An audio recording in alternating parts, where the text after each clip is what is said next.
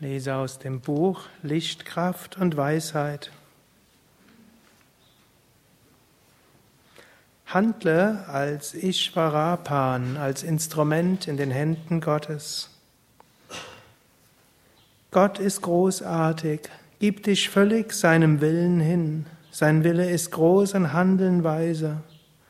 Murre nicht und beklage dich nicht, wenn das Kollektiv Karma sich auswirkt. Stets gibt es ein Kapitel mit Unfällen in der Geschichte des Naturwirkens.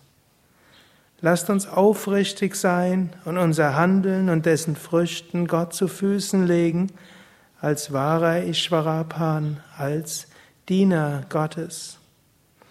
Lasst uns Gott nie vergessen.